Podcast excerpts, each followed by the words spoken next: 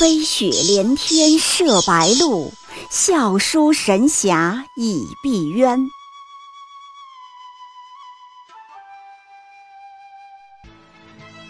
如果说古龙的小说像冰水，越喝越觉得心寒，写透了人情凉薄，那么金庸的小说就像烈酒，起初苦涩艰深，入口醇厚，回味无穷。喜马拉雅主播小昭在海边将陪您一起每天十分钟细细品读金庸，欢迎您的关注与订阅。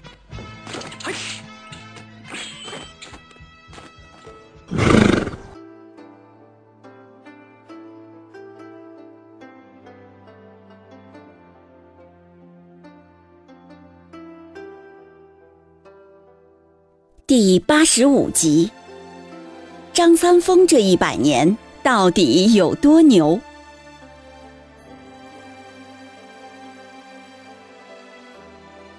空闻方丈不由得变色，心想：这老道百岁的修为，武功深不可测，举时又有谁能是他的敌手？这是《倚天屠龙记》关于张三丰的一段话，这大概也是金庸笔下最大的一个留白吧。大家都知道张三丰很牛，武功盖世，可一出场他就是七老八十了，和他动过手的都死了。老人家当年到底有多牛？跟他过过招的都有哪些人？这老道年轻时到底是怎么威震武林的？疑点很多，疑问很多，金庸却很傲娇：“对不起，无可奉告。”呵呵，你不写，我还不能编吗？老爷子，对不起了，请大家一起来听听我下面的这段故事。时间回到七百多年前的那个下午，蒙古至元十年，幺二七二年，襄阳城外旌旗蔽空，战马嘶鸣阵阵，斜阳浸着烽烟，斑斑点点地照在士兵的脸上。蒙古人在准备着最后的进攻。郭靖在城楼凝重地看着一切，又是六年了。这六年怎么过来的，他最清楚不过。他知道，就要结束了。北门现在是用将士的尸体堵住的，南门楼子的豁口早已被炸得破败不堪，城里也早就断了粮草。襄阳，怕是就要陷落了。郭靖瞥了瞥身畔的黄蓉，没有说话。你说君宝这孩儿能找到香儿吗？会不会把宝剑藏私了？黄蓉问。这孩子绝不会错。郭靖说。半年前，这个少年只身从武当山来到襄阳，相助抗敌，本是打定主意跟郭襄一家并肩作战，以身报国。可惜郭襄出城求援未归，他此行并没见到郭襄，擦肩而过。鏖战数日，张君宝奋勇杀敌，郭靖默默看在眼里。这一日，张君宝。接到了郭靖单独下达的任务，把倚天剑带出城去，找到香儿交给他。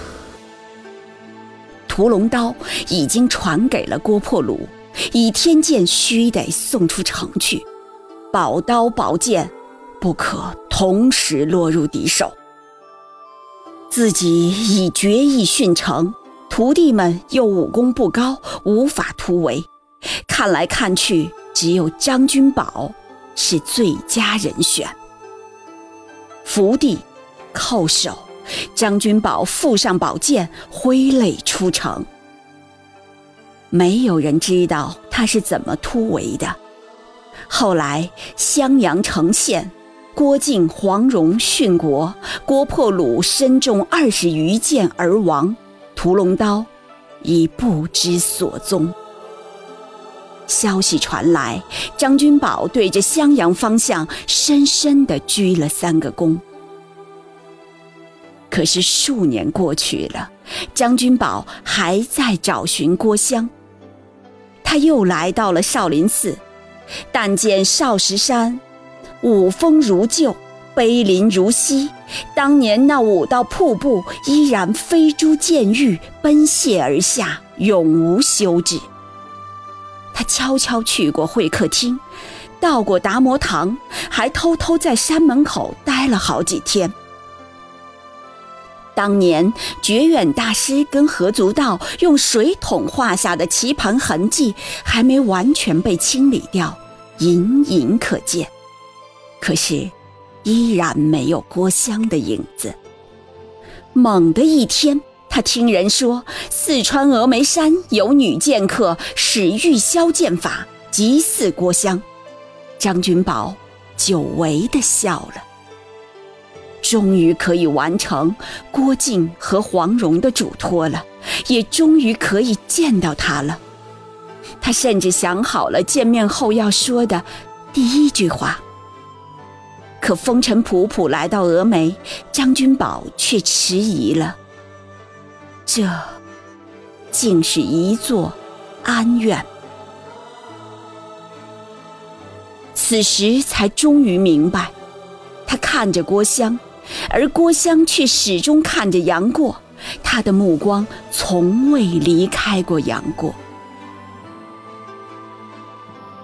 当年他出城求援，却被蒙古高手击伤，几乎垂死。待到伤愈，襄阳城已经陷落。四十岁那年，他大彻大悟，出家为尼。终于，张君宝没有去叩响安门，悄然下山，只是偷偷托人把倚天剑送了进去。郭襄一生始终不知道到底是谁把倚天剑送过来的，只是听说那是个高大的男子，三十多岁年纪，一脸胡茬。他甚至猜过是何足道。可是年纪不对啊！就在峨眉创派之后一个月，张君宝出家做了道士，他的门派叫做武当，自己也有了一个法名，叫做三丰。张三丰每日苦练武功，研读道经，闲暇之时便望着蜀地峨眉方向出神。五年后，武当忽有昆仑山来客，约战三丰道人。来者自称天元子，乃是昆仑三圣何足道之徒。当年少林一败，何足道赋予张君宝修残交加，发誓雪耻，终于并踏上遣徒儿来寻君宝，再较高下。据传，二人再次化石为瓶，现石为子，手谈一夜。无人知比试结果，只知天元子从此归了西域。再不入中原，已终身不再言齐。从此，昆仑派琴、剑、棋失了一绝。传至何太冲时，仅有琴剑，而再无棋了。又三年，少林来信，杜琛、杜鄂。率众上武当山，问责叛徒张君宝，欲追还九阳宫。此二僧号称降龙伏虎二罗汉，武功精历俱在盛年。二人与张三丰在武当斩旗峰对仗，亦无人知此战经过。但此战后，二罗汉再不出少林寺门一步。自此，张君宝威震武林。又一年，明教大举攻袭少林，危难之际，张君宝居然不计前嫌来援。他不上少室山，亦不使武当功夫，只以一套最简朴的少林罗汉拳，在山下连拜明教副主教、光明左使者、三护教法王以及十一位明教高手。目睹了此战的金顶寺云雷上人、伏牛山谭老拳师等称，此战足以使鬼神变色。自此之后，举世皆知张三丰。后来十年间，张三丰周游天下，居无定所，行侠仗义，民间留下许多邋遢道人的传说。没有人知道他武功已练到什么地步，渐渐已经成为江湖神话。这一年，峨眉突遇强敌，趁郭襄祖师在外之际，号称邪派第一高手的白隼道人勾结元朝武士，杀入观中，斩伤峨眉多人，夺了倚天剑。郭襄祖师得到传书，火速赶回，甫入川境，却得知一惊人消息。白隼道人一行携剑奔逃时，在江阳被一不知名高手拦住。此人以掌力对掌力，硬生生逼回玄冥神掌，使白隼道人重伤呕血而去。十年后，终于不治，伤势发作而死。玄冥神掌此后销声匿迹，达三十载之久。与白隼道人同行的蒙古第一勇士达拉罕被当场击毙，对手所使的武功居然是杨过的招数，四通八达，而被抢走的倚天剑已然送归还峨眉山。郭襄详查战况，推算此人掌力似已不在当年父亲郭靖之下。自己亦是不及，当是不知谁有此神功呢？江湖甚至传言，莫不是神雕侠重返江湖？此后多年，峨眉派多方查询，始终不知是哪位高手相助夺回了倚天剑。张三丰也从未向人提及这第二次入川。待他云游结束，回归武当，这时已有五十岁。桃李不言而成蹊，张三丰三字已经名震寰宇。归山不久，张三丰在天柱峰溪畔垂钓，忽有一青年樵夫担柴路过，二人谈论起武功来。论了一炷香时分，青年樵夫脸色大变，一一倒地，称：“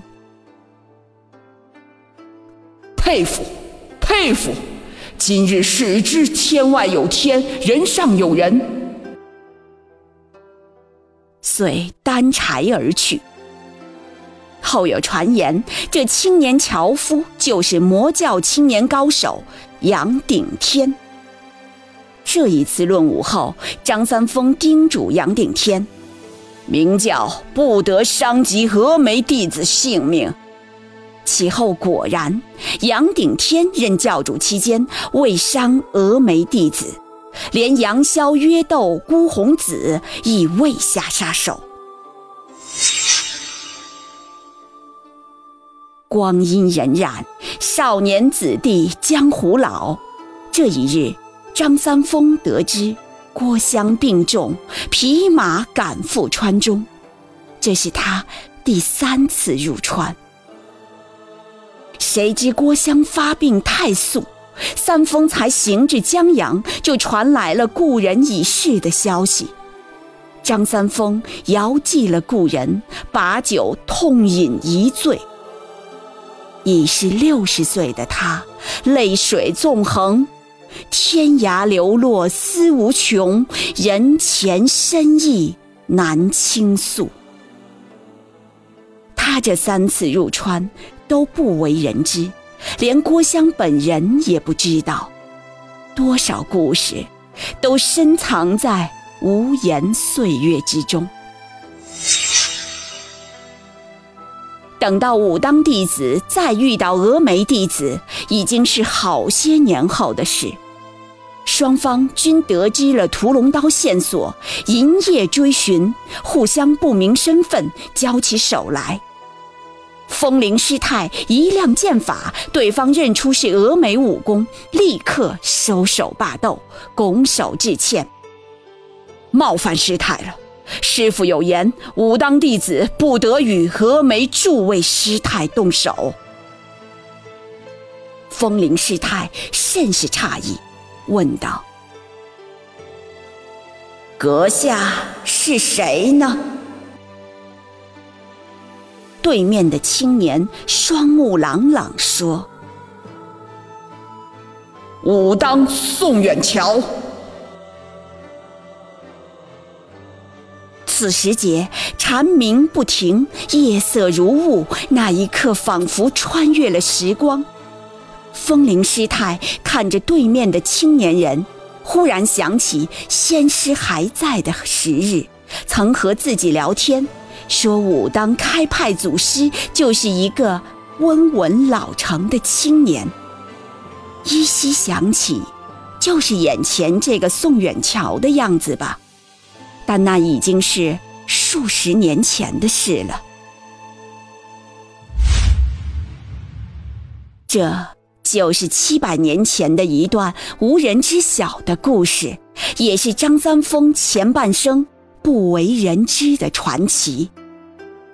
为了郭靖、黄蓉的嘱托，亦为了那一个名慧潇洒的倩影郭襄。他曾三次入川，默默守护了倚天剑数十年。正因为他的守护，才使得宝刀宝剑和其中的绝大秘密传之后世，江湖好汉由此推翻了鲍元，完成了郭靖、黄蓉的心愿。不仅如此，他还创出武当一派神功，尤其是晚年创出太极拳，一直传到今世。江山代有才人出，总有一些绝学需要这些人代代相续，薪火不绝。成为传奇的，未必都是武功，还有创制武功的这些。仙人，当我们再一次记起六十岁以后的武当仙师、江湖大侠张三丰时，还会不会记得当年那个少年不知愁滋味、假如年少不自卑的张君宝小师弟呢？